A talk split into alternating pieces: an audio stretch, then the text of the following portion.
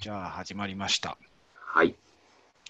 えーっと、テックワークトークはい。第何回になるのかな何回ですか これを調べてないな。えーっとですね。この間、66? そう64か65かというとこそのろぐらいですかでね。ね。はい。多分ここに。ああ、でも出てこ、ああ、出てきた、出てきた。ちょっと待ってくださいね。はい。そう。多分64回なんだと思います。うんうん。はい。 64回。今回はすまだちょっとアップを忘れているのと、うんうんうんあと、前回実はやった時があったんですけどね、そうそうね録。音に失敗した幻の64回が ありましたね。はい。まあ、なので改めて64回。はい。あれ惜しかったんですけど ね、美味しかったですね。全員揃った最近のちそうょっと珍しい回。男子ちょうどお盆でしたかね。はい。うん。そうなんですよね。で、あとはまあ、Google ハンガウトが使えなくなっあそうだそうだて、リアルタイムでの配信が難しくなったっていうのがあうんっうて、んうん。そう、YouTube どうしようかなっていうのは少しありますね。そうですね。そう。まあ、アップすりゃいいかなともう思うんんでうすんが。。うん。はい。ですね。倉林さん忙しそうですね。ちょっとですね。今、あの、バタバタしております。今忙しいのは、 主に忙しいのは、最後。両方なんですよね。はい。まあ、あの、なんだろう。えっと、まあ、サイモンの方がちょっと忙しいですかね。あの、出張とかがうん。重なってしまってですね。そうですよね。最近よくいいろいろ行かれて、うん8月積の極的に。お盆明けから、うん。三きゅ明日もちょっと名古屋にね、あの、はい。サイボーズデイズで行くので、あれ、もうデイズ始まるんですか名古屋から明日を皮切りあ、もう始まるんです ね。マジでそ。うなんですあ。れ、そんななんでしたっけこんな時期。で、いい10月は開くのかな ?10 月はもしかしたら開いて、まあ、まあ、えっと、東京が11月の、はいはい。 12月という感じで。そうだったのか。そうだ。モンスターへの挑戦状は見てはいたんですけど、日程ちゃんと見てなかった。ねえ、もう、あっという間に年末というか、。はいい。デイズが始まるとね、年末な感じがしますけど。は、サイボーズデイズ、なかなかメインコンテンツに行ってくれないぞ。あ、スキッ プ。はい。今回ねあ9月4日。はい。早いですね。名古屋早いんですね名。古屋早いんですうね。んで、11月に東京があり、大阪12明月日。が12月ということで。そうか。今年も幕張メッセですね。そうですね。2日間でとは譲らずって感じです。は、うん。今もう何年目なのえ ?4 年目 ?4 回じゃあ、6年から16、17、18、4年目か。えっ、と、幕張メッセ。幕張メッセだね。はそうですよね。あの、なんだっけ、あのー、大丈夫って動画あったじゃい。ないではいすか。はいはいはい。北直さんうの。ん。あれはいってやった時って、大倉でしたよね。そうです。確僕僕、あの時初めて、でも転職すぐだったので、えまあ、右も左も分からず、とりあえずね、あのえ、あの誘導とかしてましたけども、はい。その翌年から、本当にあの、幕張メッセそうね。。あのね、あのコンセプトムービーはね、あれは良かったなですんねていうのかね、 盲点でしたね。ういや、すごい良かったんですよ。すごい良かったんですけど、ん、ああいうなんかコンテンツを作成するときの、なんていうのかな、権利の壁うん、あれ、放映期間を定めての役者うん、うん。とかですよね、きっと。芸能人の方、それ多いみたいですね。どどそんなことがあるということを知らなくて、あ、僕も僕も。そうそうそう、なんか、あの、その大丈夫の方は、短いのとね、単発もので、う。うん、それもあれこれ残 残ってるのがいいのかどうかはさておき、 そうそう。残ってるんですけど、その後の声、あ、そうそう、あの、小田切さんですね。そう、あれが見れなくてですね、うん、その後。あれはね、そう、昔ブログに使ったりもしたんですけど、全部リンク切れしやがってあ、そうね、そうですね。あの、その後公開されてた、あの、絵コンテ。あ、イラストのやつね。そうそうそう。あっちに、どんどんリンクを貼り直してとか あした記憶がありますね。あ、ちょうどね、2017年そとかね、あれううが。ん、ね懐かしいサイボーズさんの一回では一応残ってんだろうな。どねえ、どうなんですかね。多分中だったら見れるんですかね。ちょっと探せばわからないけど。うん、削除し、そのデータを削除しろとまではまあ確かにね。いかないからなとは思うんですけどね。公開しないみたいな感じなんですかね。うん。まあ、公開はもうダメだと思うんですけどう、ん。そう。さすがにそれを排除しろとは言わないと。まあそこら辺、そう、そう役者の方を使ってってとこまでは知らないので、うん。わかんないですけど。だからあれですよね、CM も公式のリンクがき、公開が消えたりするのは、それが関係してんですよね。うんうん。そうですね。多分そうだと思います YouTube 上には残ってても。ね。うん。なんかあの、オフィシャルアカウントじゃないやつがこう、はい。公開したりします。まあでもそろそろあの監修やめた方がいいですよね。うん。ど、 どまあどっちも、どっちあんまメリットないですよね。うん、コンテンツのししてはね、なんかそあうの、ただほら、なんかさささ、まあ最近じゃないんだけど、え俳優さんとか役者さんの方がちょっとこう、ね、あの、リスキーなこあとーになっちゃった場合のえ時に、ああ、そうかな。有効期限があった方あがちょっといいのかなっていう気もしないでもなかっそうた。なんでしょうね。まあ、使われ方によるのか。あそうそう。露出っていう意味ではね、その有,、ね、有名になった方とか、ああ、まあ難しいところですね。うん。うん、ね確かそう、ネットなんで、まあ、そうそう消せることもできないんですけど、最終的には。に。確かにね。オフィシャルかどうかっていうところでね、もう戦略しかないですもんオねフィ。シャルからだけ排除してもね、意味ないし、であれば、一度ネットに出たものはっていう今の現状を考えると、あーまあね、実質露的出にとは。か使ったり、過去の実績としてね、見れるようにしといた方が、お互い良さそうなもんなんだけどな。どうなんでしょうね。うん。ね、まあそのなんだっけさい結構ネットで見ると放送禁止になったこう CM とかねはいはいはいはうい。んねそうね、それでしょうがないですけどね。うんあ確かにもうなんかそう言ってみるとその時普通に見てたけどはい。今見るとまあやべえなみたいなのありますもんねうん、そうですね。だねからね、そういう意味では、あの、大丈夫は、本当に、大丈夫っていうか、その後の特にね、ああねそう、あれでしたね。うん残念でしたね。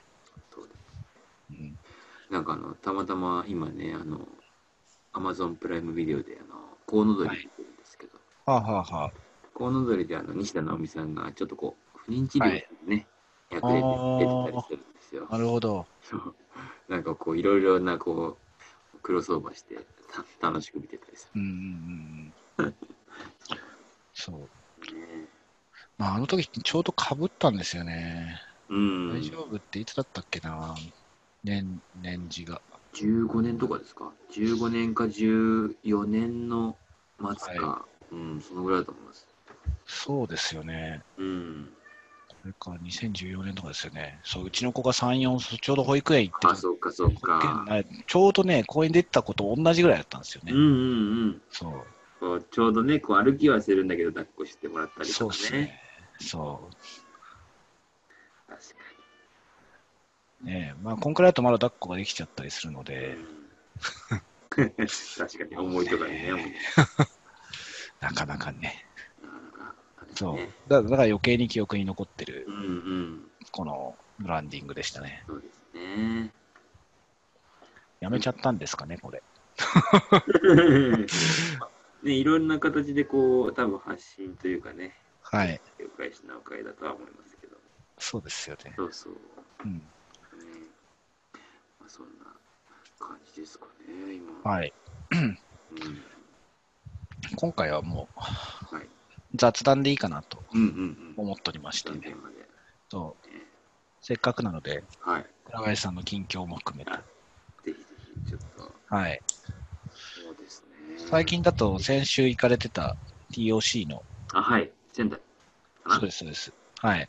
土曜日行ってきました。あのたまたまなんですけど、その金曜日にちょっとあの、オールで遊ぶ、はい はい。そのまま、まあ、新幹線も早かったんで、そのまま新宿にいて、えそこから東京に移動して、あのーえ、えバスに乗ってったんですけどね。え、えあのー、T、あのそう TOC は TOC でも、なんかその、キントーンとは TOC いで一緒にこえ、はい、う、学べるようなセミナーししようかみたいな話があって、はい、で、ちょうどあの仙台にあのいあの、こうちょっとお知り合いとか友達がいて、うんうんそうのん、方と一緒にやろうみたいな。で、まあ、ワンデーというかね、一日のセミナーだったので、はい、まあ結構詰め詰めではあったんですけども、ええ、まあ、なかなかこうね、あの、なんだろう TOC のこう概念を知りつつ、はい、ちょっと均等っぽくも考えてみようみたいな。はあ、はあはあうはあんメインはね、やっぱりあの TOC の方にちょっと寄せ寄せましたけどね。メインはう TOC ん。なんですね。これ、キントーンで見える化するってお話なのか。うん、なんかあのーいや、えっとね、そんまあ、その仙台の友達と一緒にやってるのは、まあ、ええ通常、標準パターンだと、なんかこう、2日コースなんですよ、TOC のセミナーって。えで、まあ、それはそれですごくこう1日目が終わって、えあのえ2日目やって、まあ、両方合わせてこう、あなんかこうなんですかね、全体感としてこえ、えうえ、少しずつ理解できるみたいな感じなんですけども、ええ、なかなかこう2日って大変じゃないですか、大変ですスケジューね。ル調整もそうだし、そうですね。そうなので、まあ、ちょっとこうエッセンスをお伝えするっていうので、ぎゅっと1日にまとめて、ええ、でかつまさにそのあの TOC でこうやっぱり見見えるようになるそのボトルネックが見えるようになるっていうのが、え結構こうあのいいねいいコンセプトだよねって話をえ、しうてるんでん、すけども、最近だとそれをやっぱりこうシステム化するっていうところに多分大体つながってきててええじ、ゃあそこにキントーン使えるかもねっていうような感じのこうあのなんですか流れというかはいはいはい。ううんまああのそそんな感じでセミナーを構成ーん、なるほど、なるほどち。ょっとこうアシアシスタント的にあの入ったので、ええ。はい、あのーなんだろうな、ちょっと均等の事例を紹介したりだとか、ああ、なるほど。書いたりしましたけども、そうなんですよ。なるほど。今、あの、ホームページをあ、はいはいはい、見てますね。今回の、はい。そうですよね。あ、あれです。その、均等、そのセミナーの、いやセミナーのホームページですね。はいはい。よかったですね、こんなよかったですか。うん、あのー、均等に使ってる方、まあね、に人数は少人数だったんですよね。えっとうんね、全部で、えっと、何名だったかな8名とか9、まあ、8名とか9名だったんですけども、はい。まあ、あの半分ぐらいは均等にちょこっとしてるよっていうのと、ええあとは、あの半分は、まあ、きあの TC は知ってるけど均等は知らないみたいなね、はいはいはいそう。いう方とかもいて、ので、あのまあ、両方にね、こう伝わるような感じで伝えはしたんですけど、なるほど、なるほど。うんいつもやるこの TOC のセミナーが、なんかこう、あの、TOC のあの、漫画だったり本に出てくる、あの、ダイスゲームっていうんですかね。あのはいはいはいでうん。あれをね、ちょっとこう何ゲームか体験するっていううん。セミナーになってるんですよ。はい。で、あの、その中で、あ、こう、あそこで言うなんかね、なんだっけな、いえっ、と、依存的事象と、うん。統計的ばらつき、あれ、統計的なんだけ ど、統統計、そう、つながりとばらつきっていうのが、はいはい。まあ組み合わさると、まあ、そのね、思った通りの、うあんの、生産能力がね、うん出ないんだよ、生産能力が出ないんだよ、みたいなのが、うんあの、まあ、ポイントだったりするんですけどもう、ん。うん。それをこう、まざまざと、こう、なんていうんですかね、まあ、サイコロゲームをすると、はい。まあ、体験できるっていうかね、これ本当に、まあ、面白くて、はい。なんかサイコロなんで、うんまあ、平均のね、あの1からな6まで平均は3.5ですと、はい。その平何度も何度も投げれば平均に近づくはずなんだけども、はい。まあ、そそこまで逆に言うと、なんていうの、せうんとで出ないっていうんですかね、すその能力が出ないと、能力が発揮できないみたいなるほど。な。ええこれってがいうのをシミュレーションすそるうそう。やっぱりキントーンはそれを記録していく感じになるんですかそうでねそ,、あのーそのゲームの中ではもうい、えそのキントーンすその場で使うというよりかはえええあのーなんていうのかな純粋に楽しんでもらう。要するにまずキントーンそのゲームを楽しむんですねで、えその時にこう、まあ、な壁にこう大きな紙で記録していくんですよなんかこう在庫がいくつだとか、まあ、生産、その出荷がいくつだとかっていう、まあ、工場に見立ててええやるんですけれどもえええまあのそれが見えるとみんなこええうゲームがしやすいですね、ああちょっとこう在庫が少なくなってきたねみたいな話をするんですけどもはい。それをこうなしにする見えなくするっていうんですかねうんうん。で見えなくするんだけどみんなやることは一緒なんですよサイコロ振ってこうチップを動かしてなんだけど、それが見える時と見えない時でええ随分こうなんかこう不安要素だったりとかええちょっとこうもう少し仕入れようよみたいなそういう会話がまあなくなってくるとうん。でその紙に書いてある状態がこれってその、まあ、キントーンとかね、まあ、他にもそういうシステムを入れた時の状態に似てますよねみたいな感じでやっぱ見えるか大事だし何を見えるかするっていうのがもっとちょっと大事だよねみたいなそんな風にこうお伝えすることが多いですねうん。うん。うんなんかその在庫が溜まっちゃいけないとかはい。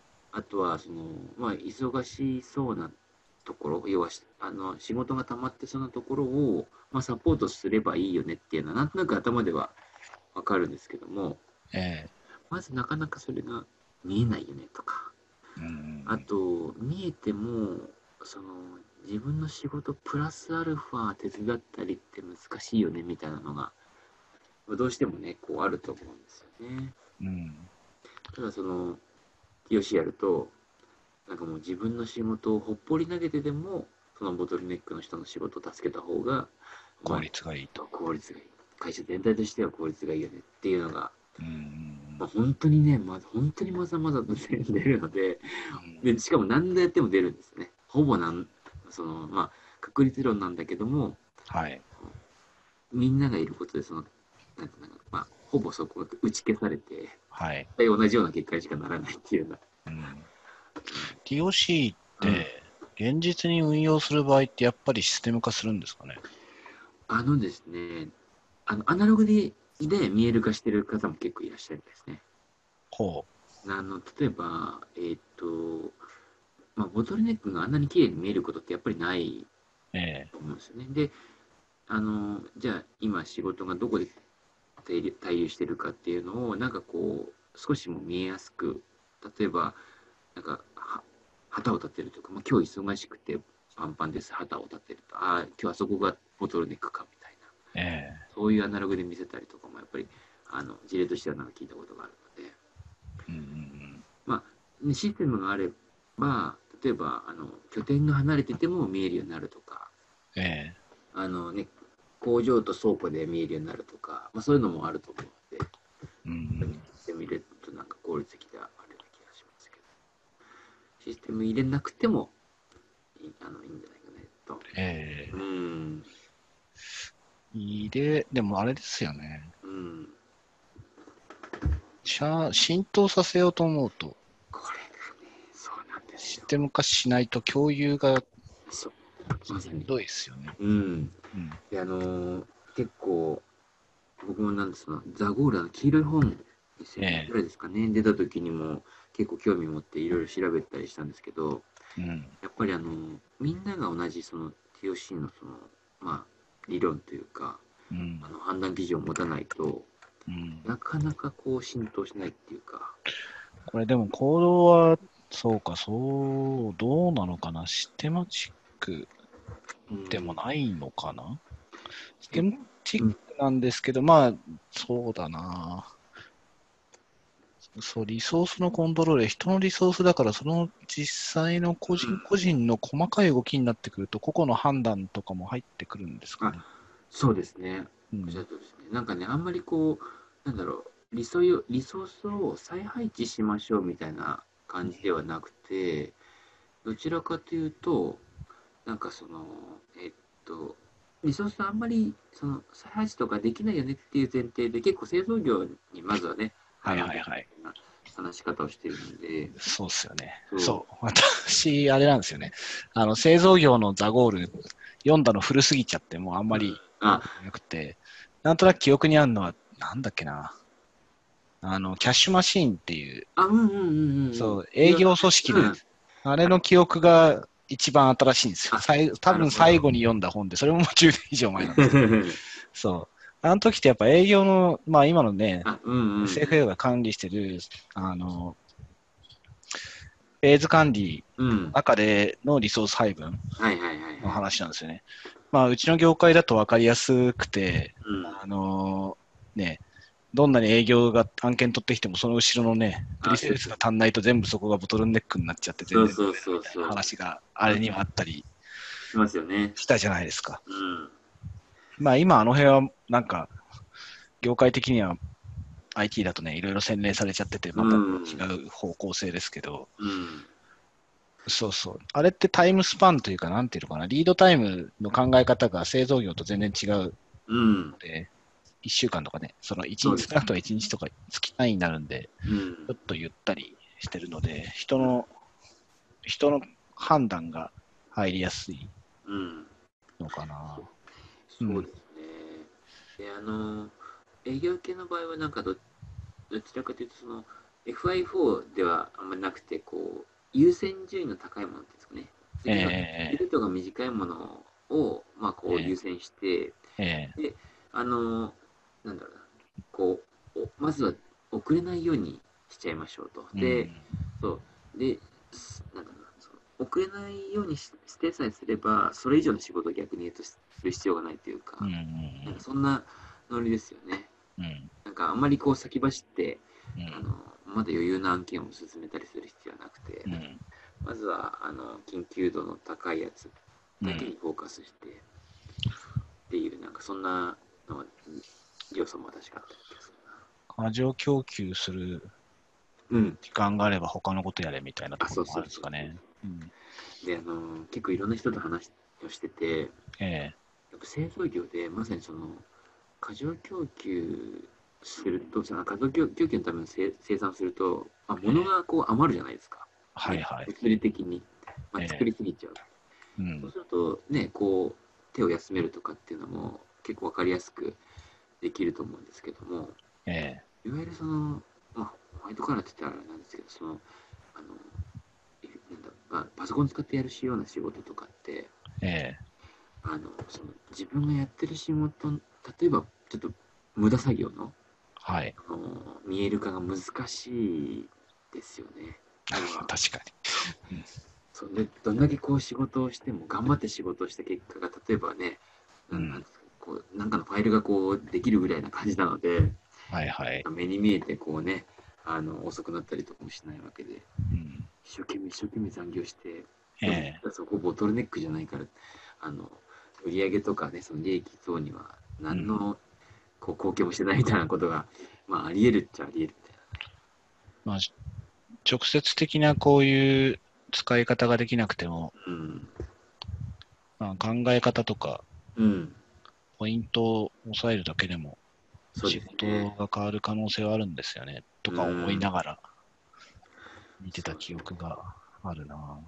結構エッセンスでまずはあの話をししてますねはい。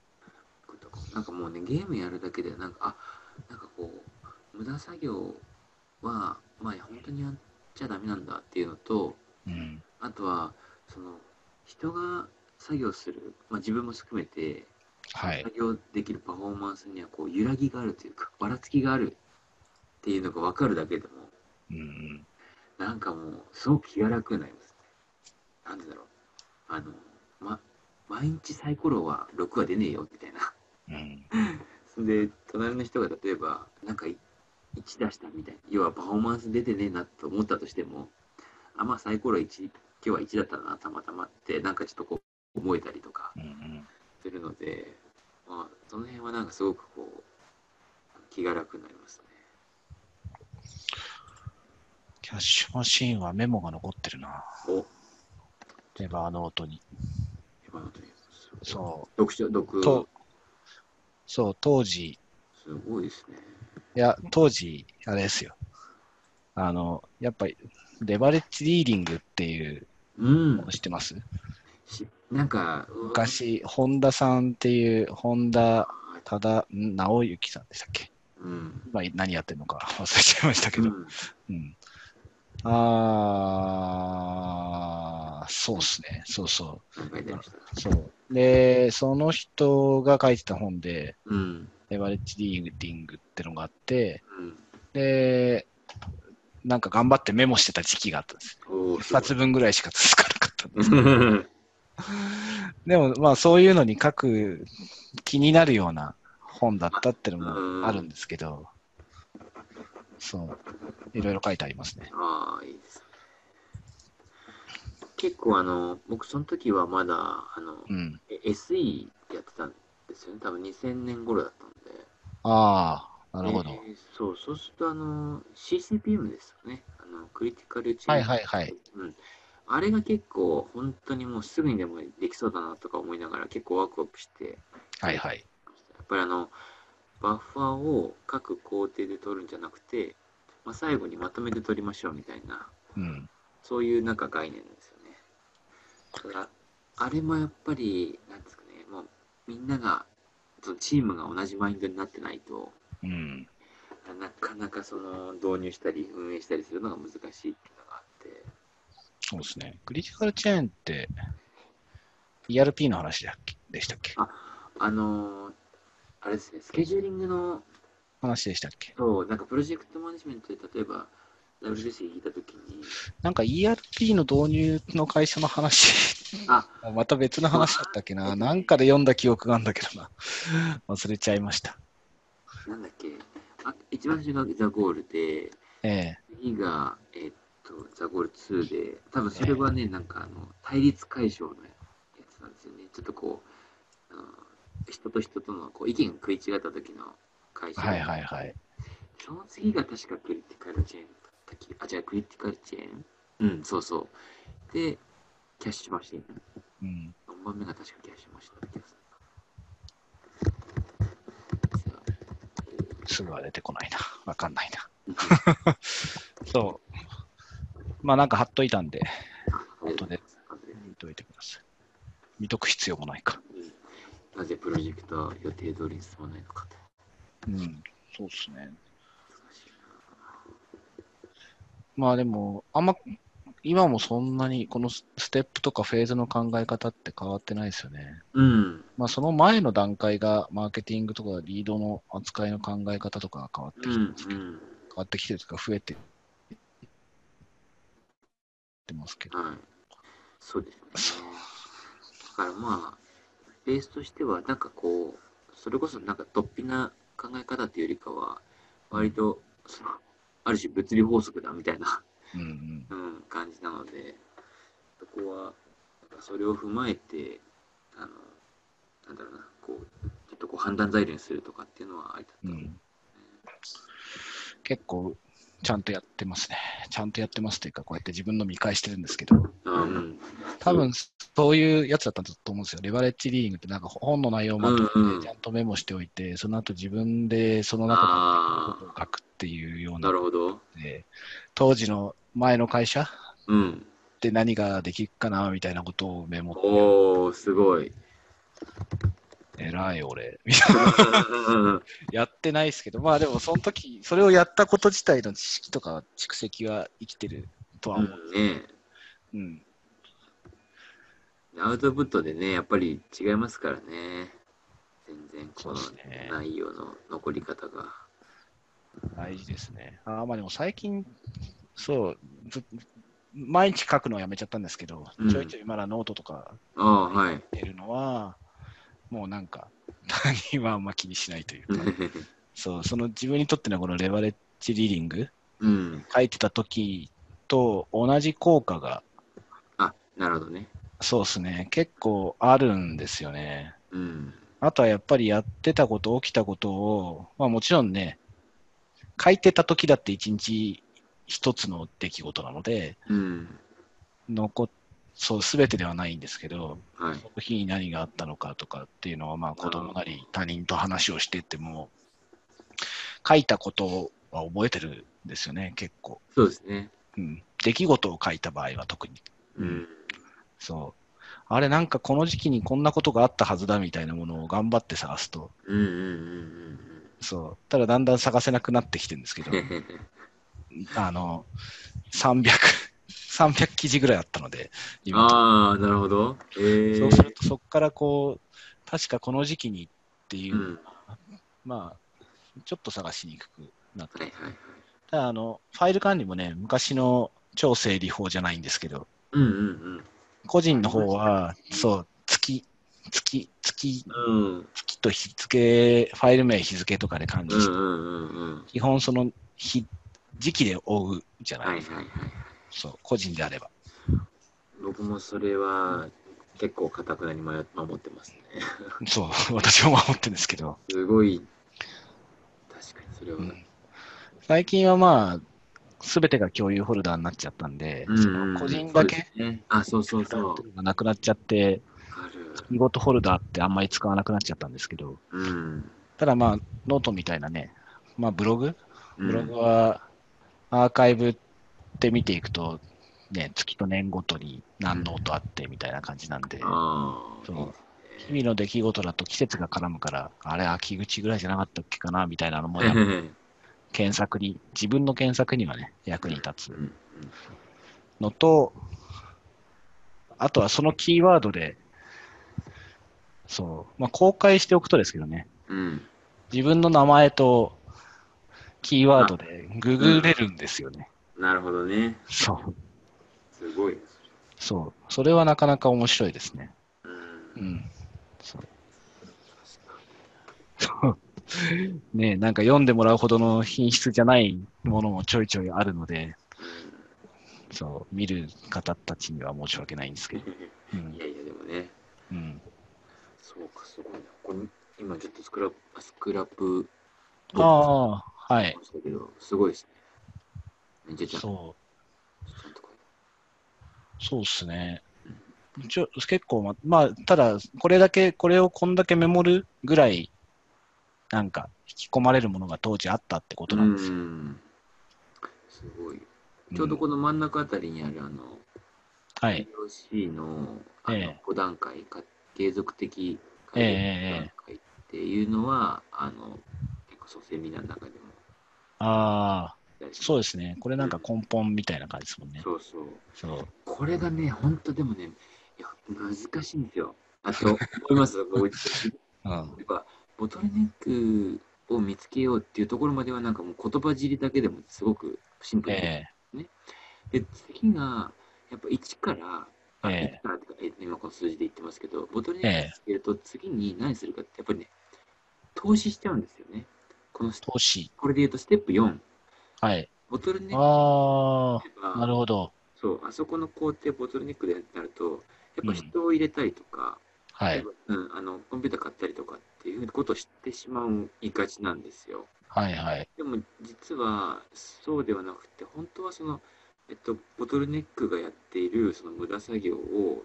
うん排除するっていうのと、うん。その他の工程をボトルネックに合わせるっていうこの、うんうん。それをやってからようやく投資するっていううんうんのにしないともうあの細いままあなんだよボトルネックのまま成長しちゃうというかうんうんう無ん駄作業があるのにもかかわらずそのまま確かに。帰って大変になるって話ですそうね。ですこれがね、難しい。難しいですね。難しい。やっぱここは、やっぱ TOC で、うん他のところに、あの、の作業してもダメだよとか、うん。すぐ投資してはダメだよっていうのを、やっぱ何度も何度もすり込まないと、えここは難しいよえ。いやー、まあでも現実的にそうっすよね。それ規模関係ないんですもんな。ね。そうなんですよ。ここそう。そう。だから自分の作業、まあ個人レベルでも一緒ってことなんですよね。そうそう。ういやん人をうまく使うには自分の業務うん整理整頓できてないやつは人に仕事を頼めないぐす うんうん。ぐさぐさぐさって。そうそうそう。だから、そう最初にね、結構忙しいんですとかって言いながら、これ結局自分でそのね、はい。捨てれてないなと思って、うん。整理できてないんだなと思って。そうなんですよ。これ本当に思います。まあねなるほど。これ制、制約条件を活用する、ボトルネックを活用する。そうそう。これちょっと分かりにくいんですけど、まえさに例えばあの、まあ、ちょっと人で言うと分かりやすいんで、まあ、A さんがねボトルネックだとして、ええ A さんの作業をよく見たら1日のうち8割はその A さんしかできない作業してるんだけどええ例えば2割ぐらいを、まあ、誰でもできそうなこう事務作業とかええなんかなんだけどなんか調整事してたりししたとしますよね。ええその2割の部分はあの誰かが肩代わりしてやってあげて、A さん 100%A さんしかできない仕事をやりましょうっていう、あこれを活用するなるっほていどう、あ、なるほど。そうなんです。ではもう A さんしかできないことをは、もう A さんが100%、もう A さん遊んじゃダメみたいうん。な。であのああ、僕まはあやっぱやった方がいいですね、日本ね。そうなんですよ。あら、そう、そんななんか、そう、こういう、もはや今となっては古典に入りつつあるわけですけど、なんだろう、リソースが切迫してる今こそみたいなところはありまいすね。や、本当にそうだと思います。あのーやっぱり、どこ行っても、なんかね、とつ生産性向上とか、うやっんぱ。り、すごくいいキーワードなんで、えああんまりひ否定しづらいんですよね。え、え向上ただ、それが、実はボトルネック以外のところの生産性向上って、え、え実はあんま意味ない。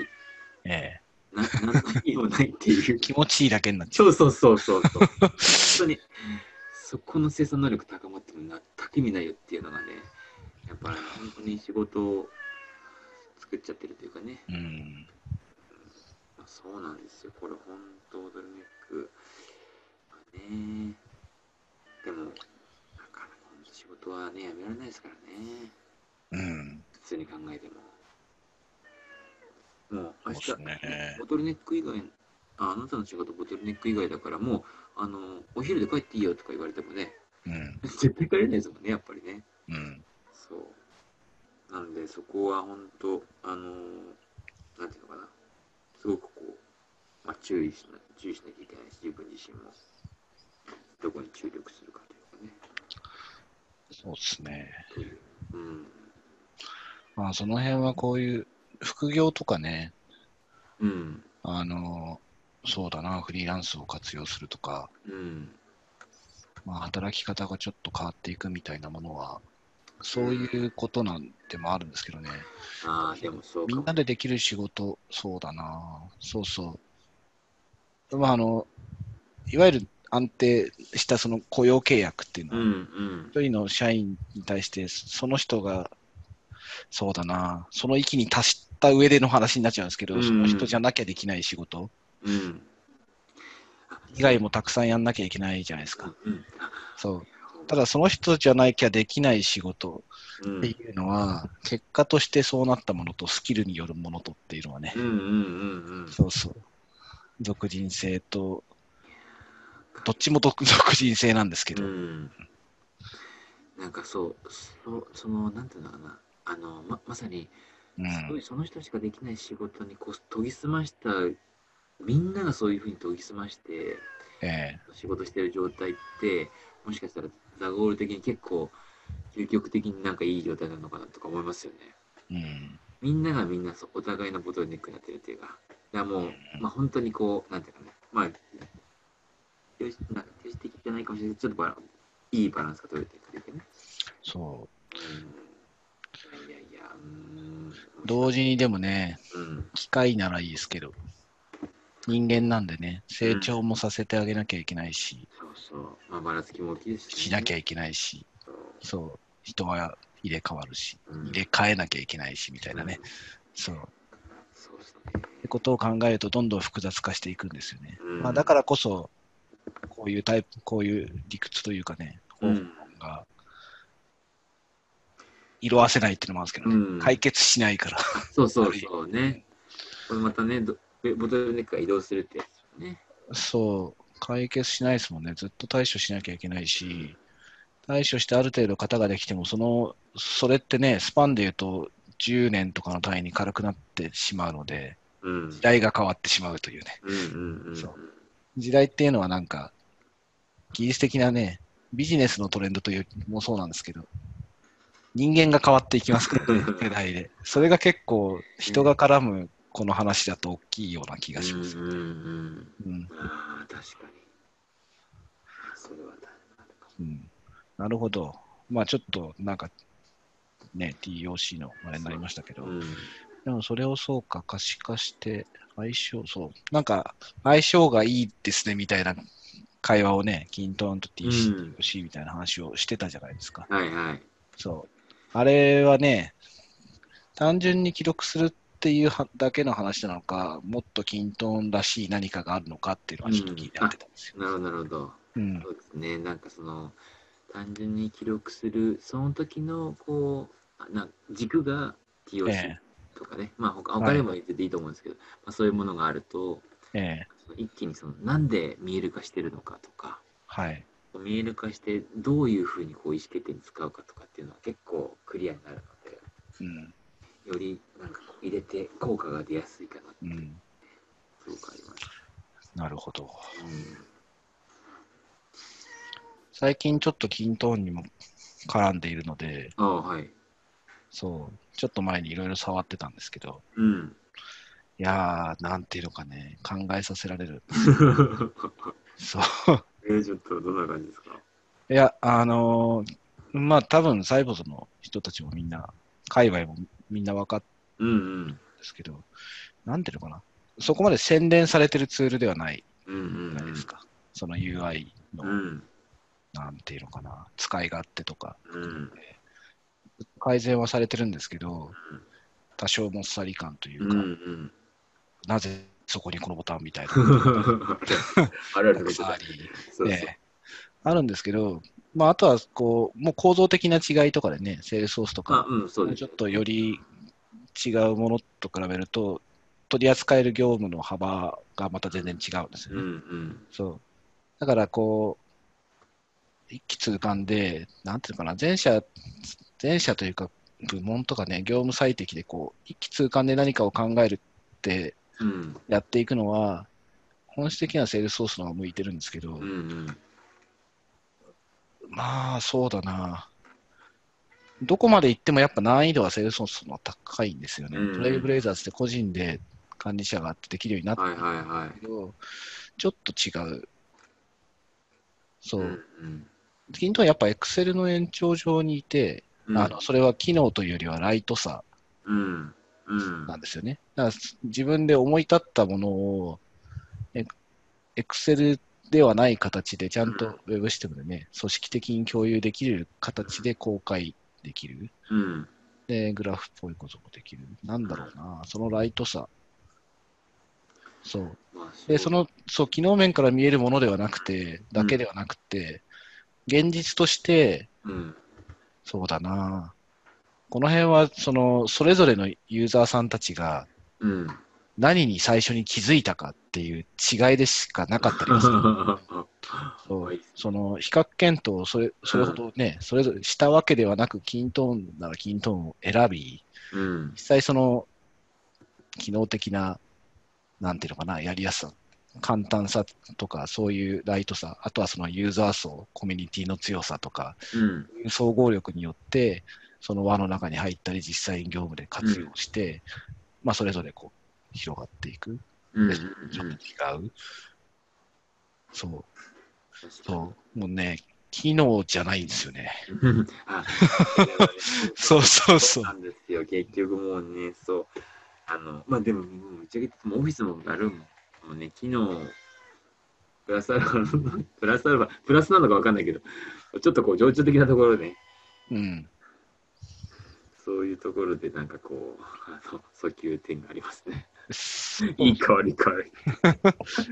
いや、でも必要十分みたいなラインとか、うんあの、どこかで超えなきゃ、超えとかなきゃいけない最低限のラインとか、それぞれのね、あの、うんうん。それは、均等とかが低いってわけではなくて、うん。その、そう、長けてる部分も当然あるので、うん。そうただその、それぞれが持つその最低限の利便性みたいなものとか、トレンドに少なくともモバイルとかね、スマホとかでちゃんと使えなきゃいけないとうんか、うんうんクリアしなきゃそいうね、そうねあ。るんですけど、そう、そう、なんかね、考えさせられますよね。 なんかこういう課題をやろうとしたときに、純粋に解決策とか、その、それを使う人たちの将来を考えてしまうと、うんいや、これやるなら多少金かけてでもね、規模ちっちゃくてもセールスソースだろうとか、うんん思う時も、思う分野もあるんですけど、ああ、なるほどね。そそうか、そうか、そうか。う、そう、でも他の要素もあるんですよね。ただ、発端ってどれでもよくって、うん。そう、一番優しいところでやった方がいいみたいなところもあるんですよね。うん、データ蓄積したことすらなければ、まあどんな形であったってやった方がいいんですよ。うんそううん、そのフェーズみたいなところは確かにあるかもしれないですそうね。いや、でもね、本当そうなんだよいや、難しいなって思いますね。な。うん。そう。ただ、そ、それぞれで、じゃあその上でビジネス、ビジネスをやろうとするとね、うん。うん。なんだろうな、いろいろ割り切らなきゃいけないところもあるじゃないですか。うんうんうんうん。そうそこの、まあ、そう、まあ、そうですね。う。うん。そう。そこら辺はね、難しいんですよね。うん。いや、なんかいろいろオブラートに包んでますけど。そうですね。なんか、そうん均等に特に難しいなって思いましたね、私。ああ、まあ、私の感覚だと。うん。ああれですよ、あの、すごいいいツールでうん。盛り上がっているし、あれなんですけど、なんかね、ツール大好きな自分としては、あ、なるほどね。そう、そっかそっかそっかそっか。ツール大好き人間たちの視点から言うと、なんか特筆すべき、あの、これがあるから使った方がいいよみたいなところは、均等に実はなくて。 なるほどね。そうそう。ななるなるなる。そうそうそうあでもなないんですよ。うん。よ。うん。あのそんなに高くないレベルが。そう。うん。あー、うんとね、なんかそれすごい語弊があるんですけど、そう、なんていうのかな、わかりますかわかね。るわかる。そう。そう。あの、そう。角が角がな否定してるわけいでは一切ないんですけ ど。角がないっていうか、よくも悪くも。そうなんですよね。そうそう。なんかこう、それぞれの機能って言ったときに、そうだな、なんていうのかな、ナンバーワンである箇所はないんですよね。うん。多うん、それぞれのパーツパーツで。うん。うん。でも総合力、総合力っていうのかな。それ、細胞さん自身の力っていうのはもちろんすごく大きいうん。から、それはサービスの力と言えるんですけど、うん。うん、そう。いやー、すごいですね。そう、でも、それをやっているプレイヤーたちとかね、特にそのす支援しているメンダーの人たうちとかん。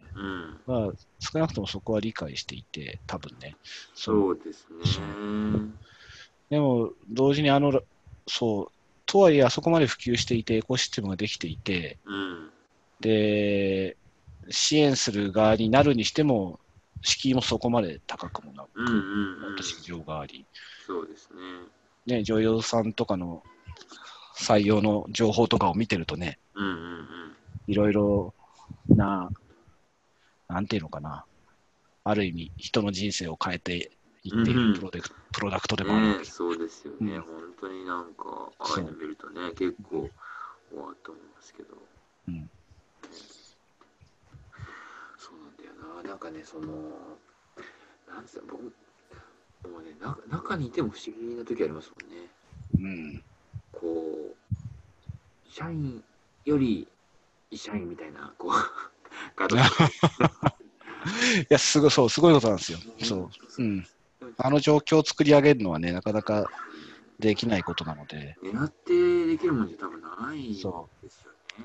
ああいうなんか人間関係が、かつビジネスと一致した状態で作るっていうのもね、また難しくてそうそう。そうそれが結構そう一致しない、それぞれがっていうのは案外あったりとかするんですけど、そうビジネスともちゃんと絡んでてみたいなのはね、うん、そう。セールスソースとうん。うんサイボーズと、うんあとアーマーゾン、AWS 界隈はいはいと、まあ、あとはいくつかそそこを、特に AWS 界はね、そのコミュニティマネジメントのところが活発だったんで、そうですねそこからこうその方法論で波及させているところたちうん。と、みたいな、そんなに数があるわけではないので、国内でね。と特に個人個人個人がクローズアップされてなんか人生がみたいなところに焦点を当ててる焦点を当ててるって意味だとうん。セールソースときサイボーズぐらいしかないんじゃないですかね。うん。ここにフォーカスしてるっていう意味だと。確かに、なんかバイネームでこう、そこそこ名前が出てくるっていうのはね。そうなんですよ。う人ん、そう、その会社っていう、ね、パートナービジネスのエコシステムうん、と、その中で働く人たちに光を当てて南下していくっていうのは、くしくも同じようなタイミングでうん、それが起こるっていうのは面白いですね。面白いですね。うん。まあそのね、その今エンジニアさんの方がそういう風なところのね、フィールドにうん。やすい気がしますけど、まあ時代のね、こうちょっとな流れ求めてるところもそういう個人にフォーカスみたいなところは、どっちにしてもね、流れとしてはあるかような気もしますしね。そう。そうですね。これが、そうだな。一過性なのものでないうん。ことを、なん、切に祈るというか、 確かまあ自分たちもそうなんです。自分たちが生きていく上でもっていうのもあるんですけどね。今その今までちょうどこう、本当にこういわゆるこうな労働労働生産人口でしたっけ、はのい。減少が本当にもう始まり始めていて、ええまあ、その今までの生産能力を維持するために結局労働力を確保しなきゃいけないから、まあ、売り手市場だし、はい。ね、あの働く口とししてはまあなんだろうな、まあ、あるあるよねっていう状況だと思うんですけど、うんうんうんこれ多分それ多分長くは続かないと思ってて。はい。でもこう生産生産力あじゃなくてごめんなさいまああのそう生産能力を多分こんなには維持しないくなりますよねといずれにしても多分もう無理なのでそうですね。そうするとあるどっかでこう生産力とこう、まあえっと労働力のこう均衡が取れてくるうんま。ただからそんな時にその労労働者側のこう、まあ、パワーバランスがやっぱり少しちょっとこうね変わってくるような、まあ今よりはちょっと弱くなるような時もあるかもしれないですね。ちょっとまそうったすねね、く組合だとかもしかしたらなるかもしれないし、やっぱちょっとこう、まあ、集まんないとやっぱり戦えねえやみたいな感じもあるいやー、どうでしょうね。そこに戻るのかどな。どうなんだ同じ形では戻らないですよね。同じ形では考なえい。ても。うん。違うものとして、またね、そう、残っていくうんの。か、そ社内でい、そっか、いあの、くくあのユナイトっていうか、組う。合はい。にはならないかもしれないですね。そそのうう。ですね。どうなっていくのかな。うん。でもやっぱりね、ちょっと今、なかなか、あのすごい引く手はまたすぎて、ね、まあ、危険ですけどね。ちょっとね、そう。ずっとそれ、そうであり続けるわけはないのでち。ょっとね、ちょっと不自然な感じ、今ちょっとしますもんね。そう。ガーッと人増やしましょうみたいな感じでは、まあまあ、幸いなことにそんなガーッと人は増やせないっていうそうそう。のが、今の時代は重なっているので、ね、そう、無茶なことして、そう、後で苦労する。だから昔ののね、人がまだいる時あそのうそう時代みたいにね、ガーッと人増やして、そう仕事なくなったまわ。あまあ、場合によっては劣化して、仕事なくなって潰れるみたいなことは、うん。逆に起きにくかったりするのかもしれないんですけうんど、確かそう、そうですね。そうまあ、大事ですよ。その、金、いろんな力量の人間がちゃんと働いて、そこに活路があるみたいなにうんソ。フトウェアの進化の仕方はいいなとは思いますうね。うんん、確かにはい、そう、はいそうなんですよ、最近。そう、そう、そこはね、触ってて思って。あそう、触ってそういうことが思う、そう、触るからこそ逆に分かったことではあるんですけどね。ーうんうんうもんともとなんか薄々はとは思ってたんですけど。うん。ねそうえまあ、だから、ね、まあききそうだ金そう、金と愛の本質はどこにあるんだろう、皆さんっていうのはね。うん、そう。確かにね。僕ももう、もはやもう、計り知れない感じです。そう。ね、それはまたすごいコミュニティの力は大きいと思いますけどねで。すね。いや、本当に。このツールによって、その人たちと出会い、うん。そういう自分たちが好きなね、うん。議論ができて、そうう。んで、実際、そのツールを使って改善もしていく。うんそう。そうですね。それでしかもなんかその一ユーザーさんが、うんその今度あ一方ではサービスを提供する側に回ったりというかね、うん。こうその相互の立場の入れ替わりとかもあって、そのは辺いすごく面白いなと思うんですよね。うん。それは、そうですね。ねなかなかさすがにあんまりなかなかないと思うんですよね。自分も使ってんだけど、うん。そのそのままそれをサービス提供する側にも回っちゃうみたいなのって。うん。ねパートナーとかだったら、なんかあるような気もしますけど、ね。うん。いや、あの、セールスソース海外でもそれは多くて、あ、そうなんですか。日本はね。そう。うーん。だからその担当者として実績を上げていった後に、うん。そのベンダー側とか、まあ、場合によってはセールス操作が入っちゃうとかなるほどね。は普通にあるうん。んですよね。まあ、うん実際評価もされるし、まあ、ひょっとしたら待遇の違いもあるのかもしれないですね。まあ企業内の一そうだな、バックオフィスの担当者みたいな感じになるじゃないですかう、んうん。ツールたちって。そう。それが、すね、ベンダー側から見てると、いや、ちょっとマジっすかって、うちだったらこんくらい出しますぜみたいな感じにうん。まあ、で、こんな仕事もできますし、みたいな感じに、まあ、なっていることもあるのかもしれない。いうんうん。なるやあるだろうな。そうほどね。願わくば、それがそういうことだけではなくて、やっぱね、企業で、うん。